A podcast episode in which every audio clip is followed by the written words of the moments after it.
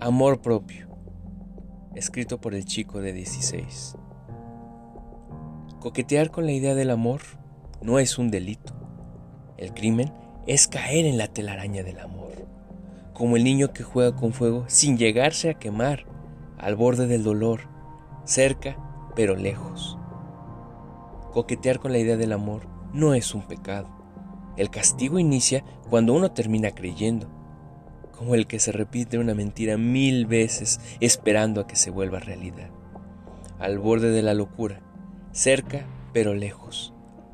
Coquetear con la idea del amor no es un escape. El dolor inicia cuando engañamos a la otra persona, como el que quiere escribir versos y no sabe de poesía, al borde de la depresión, pero lejos. A los ojos del amor no hay nada peor, ni el criminal, ni el pecador, ni el ladrón. Lo peor es quien ruega por amor.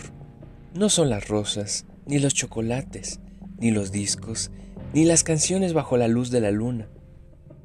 Es abrazarse a uno mismo y luego compartir con los demás, porque quien ama no es un pecador, no será quien cometa el delito, y mucho menos escapará de sus acciones.